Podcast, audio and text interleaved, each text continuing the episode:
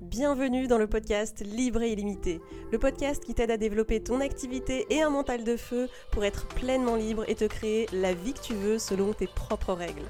Je m'appelle Alicia, numérologue devenue coach business et mental pour aider d'autres thérapeutes du bien-être et de l'accompagnement humain. Dans ce podcast, ces épisodes vont t'aider à te reconnecter à ton pouvoir personnel, à développer un état d'esprit inarrêtable et vont te donner des stratégies concrètes pour trouver plus de clients, changer des vies et te créer une vie que tu aimes. Je suis dans cette aventure avec toi, en train de développer mon activité aussi en même temps et de vivre mes propres expériences. Donc je te partagerai mes aventures, mes expériences et mes leçons avec transparence et bonne humeur. Et j'inviterai des expertes pour partager leur expérience personnelle. Ce podcast est là pour t'inspirer, t'apprendre de nouvelles choses et te booster pour rêver grand et passer à l'action. Bienvenue dans ce tout nouvel épisode du podcast Libre et illimité. Aujourd'hui, je vais te raconter une petite histoire que je raconte à toutes mes clientes en coaching privé parce que c'est quelque chose qui est hyper important, je pense, à comprendre. Et c'est l'histoire. Et si tu as déjà fait un coaching privé avec moi, tu vas la reconnaître. Et c'est toujours bon de s'en rappeler. C'est l'histoire du magasin de confiture. Et c'est une histoire que j'aime beaucoup parce qu'en fait, c'est une histoire qui illustre hyper bien euh, une erreur qu'on a tendance à faire sans s'en rendre compte, et notamment quand on débute en entrepreneuriat. Et c'est une histoire qui, moi, enfin vraiment, ça m'a provoqué un déclic. Et c'est pour ça que je te la partage aujourd'hui et que je la partage à toutes mes clientes et qu'à chaque fois, il y a ce déclic aussi qui se fait. Donc c'est parti, c'est l'histoire de ce petit magasin de confiture qui avait donc, euh, qui proposait des petits pots de confiture et qui proposait trois saveurs. Et puis un jour, ils se sont dit, tiens, si on avait plus de saveurs, si on proposait plus de saveurs dans notre magasin, en fait, je suis sûre qu'on aurait plus de ventes. Donc, on va faire plus de saveurs. Ils ont commencé, ils ont créé plusieurs saveurs, donc euh, une, je sais plus exactement le compte, si c'est une vingtaine, une trentaine, enfin vraiment beaucoup de saveurs différentes, des trucs un peu exotiques et tout, tu vois, pour donner envie aux gens. Et se dire, bah voilà, les gens comme ça, ils rentrent dans le magasin, ils ont vachement plus de choix euh, et, donc du coup, ils vont pouvoir ben, choisir et, vraiment euh, voilà, prendre ce qui... Ils sont pas limités par en fait le fait qu'il y ait que trois saveurs. Tu vois, c'était vraiment cette idée de on propose un max de saveurs possible pour que les gens vraiment se disent ah ouais, ouais, ah ça aussi je veux goûter, ah ça aussi je veux et ça aussi. Et en fait, ils font donc et, et en fait ils se le panier moyen de la personne euh, qui rentrait. Donc c'est-à-dire qu'ils ont pris en compte le nombre de personnes qui rentraient dans le magasin et le montant moyen de, des achats qu'ils faisaient. Et en fait, au bout de quelques temps, ils se sont rendus compte, en comparant euh, la, version, donc le magasin avec plus de saveurs qu'avant, quand ils en avaient que trois, ils se sont rendus compte en fait que le panier moyen avait drastiquement diminué. C'est-à-dire que alors, je me rappelle plus dans l'histoire s'il y a plus de gens qui rentraient dans le magasin, mais le fait est que, en moyenne, les gens qui ressortaient ressortaient avec une commande inférieure à ce que, au, montant qu'elles dépensaient avant. C'est-à-dire que, à ratio égal en termes de personnes qui rentraient dans le magasin, eh bien, les gens dépensaient moins après qu'avant. Donc, dit autrement, les gens dépensaient moins quand il y avait beaucoup plus de choix que quand il n'y avait que trois saveurs. Et ça, c'est super révélateur et tu vas voir que c'est quelque chose finalement qu'on peut retrouver dans d'autres situations. Mais en fait, qu'est-ce que ça révèle? Cette histoire, en fait, elle révèle que, en fait, trop de choix tue le choix. Quand il y a trop de choix, les personnes finalement vont avoir du mal à choisir les clients, les consommateurs, ils ont du mal à choisir et finalement finissent par dépenser moins, alors que en tant que vendeur, on se dit, eh bien voilà, je vais proposer plus de saveurs pour que la personne ait plus de choix. Et finalement, ce qu'on se rend compte, c'est que c'est pas forcément un bon calcul. Et si tu regardes, en fait, je sais pas si. Euh, alors, moi, je suis par exemple jamais allée dans un magasin Aromazone, mais on m'en a parlé. On m'a dit que c'était exactement ça. C'est-à-dire que tu arrives dans un truc où il y a tellement de références de trucs à gauche, à droite, machin, de, que en fait, tu ressors et. Ok, tu rentres, à cette envie de tout acheter, mais finalement, tu ressors parce que c'est juste trop. Et je me rappelle, à titre personnel, euh, d'une euh, pizzeria dans laquelle je suis allée en Sicile l'année dernière, et il y avait littéralement sur la carte, mais je ne sais combien de sortes de pizzas. Alors, je suis repartie avec ma pizza quand même, même si, franchement, au bout de trois minutes, je me suis dit, non, mais il y a juste trop de trucs, je, vais me barrer. Je peux pas aller juste dans une pizzeria où, en fait, t'as as cinq possibilités et voilà. Et donc, j'ai fini par choisir ma pizza quand même, mais le truc, c'est que vraiment, juste, c'est trop et ça apporte pas une sensation euh, hyper agréable à la personne, au consommateur. Tu vois, la personne qui arrive et où il y a vraiment trop de choix, genre c'est trop compliqué parce qu'on ne sait pas quoi choisir, on ne sait pas ce qui nous conviendrait le mieux. Je reprends l'exemple d'Aromazone et tu dis, bah alors attends, est-ce qu'il faudrait que je prenne plutôt une poudre comme ci ou une poudre comme ça ou tel truc? Et et c'est ça qui rend les choses compliquées. Et finalement, tu risques de dire, bon, tu sais quoi, je vais réfléchir, je vais, je vais, je vais m'en aller, je vais me laisser le temps de réfléchir, et puis je reviendrai, je verrai. Et peut-être que tu reviens pas. Et le parallèle, justement, avec l'entrepreneuriat, c'est que ben, bien souvent, on a tendance aussi à penser, en tant que thérapeute ou en tant que coach, en tant que prestataire de service, que eh bien, plus on va proposer un éventail large et grand de services, d'offres, et eh bien que la personne vraiment elle arrive.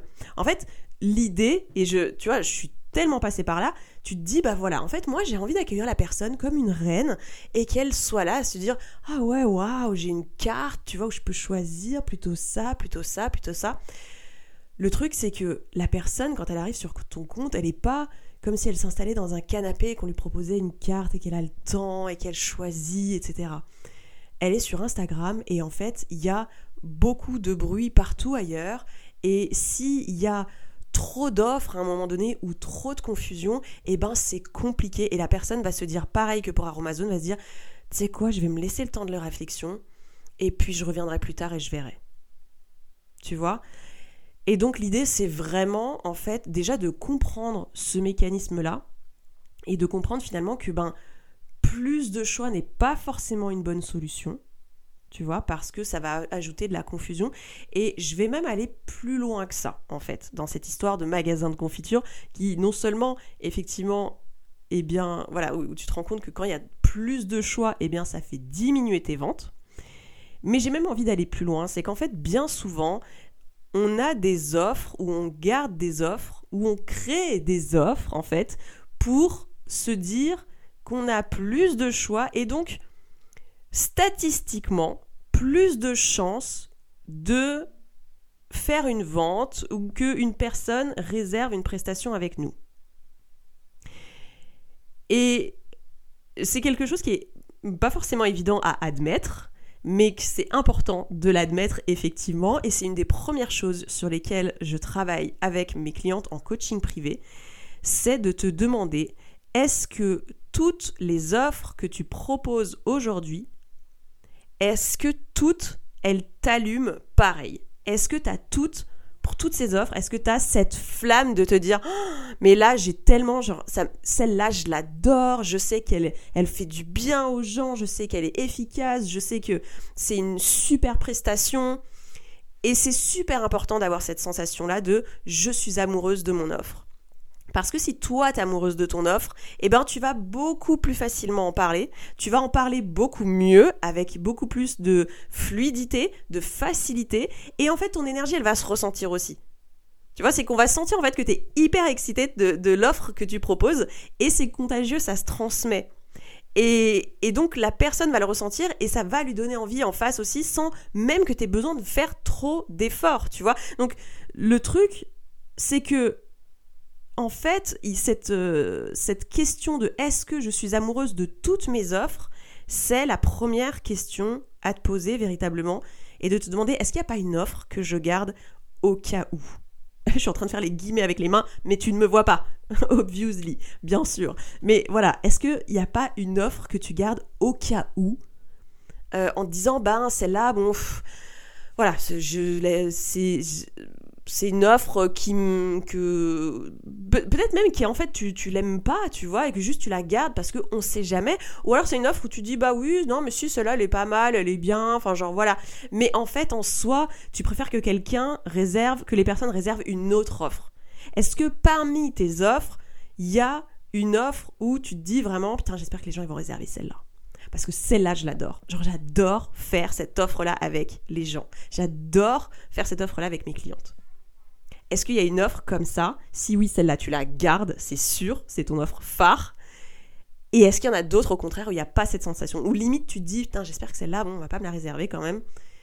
Et voilà, parce que c'est super important, parce que cette énergie, elle se transmet. Et non seulement la personne va effectivement ben, le percevoir, en plus c'est une offre de laquelle tu vas pas beaucoup parler, parce que ben t'as pas cette excitation dessus, tu vois, à propos de cette offre-là. Et puis en plus, comme elle fait partie de tes offres, eh bien il y a cette espèce de fuite d'énergie qui se passe. Parce que si tu es concentré sur une offre, eh bien tu vas comment dire, tu vas arriver à mettre ton énergie sur cette offre-là. Alors que si tu as, mettons, 4, 5, 6 offres, et qu'il y a des offres qui ne t'emballent pas parmi celles-ci, eh bien, il y a de l'énergie quand même qui va partir là-dedans. Parce que tu sais que tu les as, en même temps, ça te fait chier, parce que tu les vends pas, etc. Donc, c'est hyper important d'avoir conscience de ça et de se d'avoir l'honnêteté en fait envers soi-même de se dire ok bon celle-là en fait non elle me plaît pas tu sais quoi. Et en fait de se dire parce que c'est un service que tu te rends à toi-même en termes d'énergie parce que tu vas perdre beaucoup moins d'énergie quand tu te focuses uniquement sur l'offre que tu adores. Donc c'est un service que tu te rends à toi-même et c'est un service aussi que tu rends à ton activité dans le sens où quand tu te focuses, quand, tu te focuses sur une offre, celle que tu adores et que tu es hyper emballé par celle-là, eh ben tu vas mettre beaucoup plus de tu vas avoir beaucoup plus de facilité à en parler. Et ça, c'est le deuxième aspect aussi qui est super important, c'est que effectivement, le fait de parler de tes offres, le fait de communiquer autour de, tes offres, tu vois, c'est pas juste, l'idée c'est pas juste de balancer une petite story en disant bah voilà moi mes offres c'est ça, euh, ça consiste en ça, le prix c'est ça, euh, envoie-moi un MP pour info ou le lien est dans ma bio. Parce qu'effectivement, bah, il n'y a pas n'y a pas de y a pas d'émotion autour de ça. Y a tu vois c'est c'est ça ne transmet pas c'est des choses. Il y a véritablement cette euh, cette importance d'apprendre à présenter tes offres d'une certaine manière. Et ça c'est une capacité qui s'apprend qui est pas si compliquée que ça mais c'est comme si je te disais, tu sais quoi, euh, demain tu vas te mettre au sport et tu vas faire du basket, du hand, tu vas faire de l'escrime, tu vas faire de la course à pied, tu vas faire de la boxe, du ski et, euh, et de l'escalade. Voilà. Et faudrait que tu sois bonne dans tout ça en même temps. Tu vois? Et là tu dis, ok, ça fait beaucoup quand même. et quand en fait, quand tu as plein d'offres, c'est ça. C'est que déjà, apprendre une nouvelle chose, eh ben ça demande du temps, de l'entraînement, etc. Mais quand tu dois l'apprendre pour 15 choses différentes, eh ben tout de suite tu te sens débordé. Et donc qu'est-ce que tu fais? Tu vas pas forcément faire l'effort. Et tu vas dire putain ça marche pas, en fait je comprends pas. Euh, euh, voilà, je fais ce qu'il faut sur Instagram, etc. Et puis tu commences à penser que le problème vient d'autre chose, puis peut-être l'algorithme, et puis machin.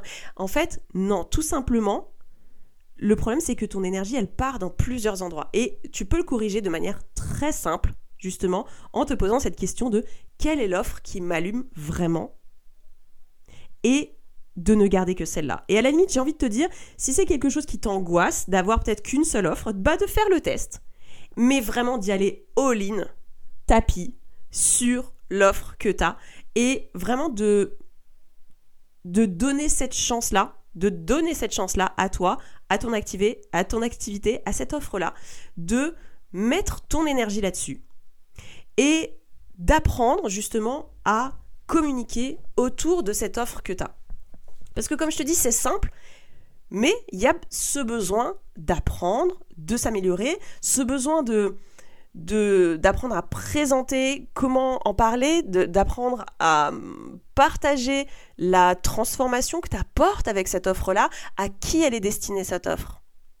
À qui elle est destinée? Aux personnes dans quelle situation? Qu'est-ce que ça va leur apporter concrètement? Comment, à quoi ça va ressembler après, qu'ils auront euh, réservé, enfin qu'ils auront pris cette offre-là avec toi? Et tu vois, tout ça, ça demande de la réflexion, ça demande du travail. Et quand tu as plus que deux, trois offres, ça commence à être vraiment très compliqué parce que ce travail-là, il est nécessaire à être fait. Alors, euh, c'est pas en fait c'est pas ça c'est pas, que c'est très compliqué c'est que ça prend beaucoup de temps et donc forcément bah tu mets plus de temps à voir des résultats Et moi, je l'ai vu dans mon activité aussi. Quand j'ai commencé véritablement à me dire, tu sais quoi, en fait, tout le reste, tous les soins énergétiques, tout ce que je faisais à côté, je laisse tout tomber. Je ne fais qu'une seule chose. Je fais mes thèmes en numérologie karmique tibétaine. Et ben, ça a été beaucoup plus simple parce que je ne parlais plus que de ça. Je n'avais pas besoin de parler bah, un coup des thèmes, un coup des soins, un coup des machins. Et ton énergie, elle s'éparpille dans ces cas-là. Et ton énergie, c'est ton outil de travail. Tu en as absolument foncièrement besoin.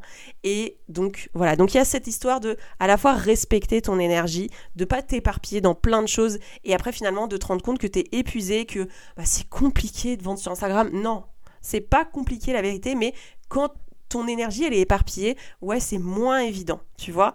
Et la deuxième chose, c'est qu'effectivement, bah, il y a ce besoin de prendre le temps d'apprendre à présenter son offre, à voir, à, à travailler cette façon de parler de à qui ça s'adresse, dans quel contexte, etc. et toutes les choses dont j'ai parlé. Et tout ça, c'est beaucoup plus facile de le faire quand on débute, en tout cas, avec une seule offre.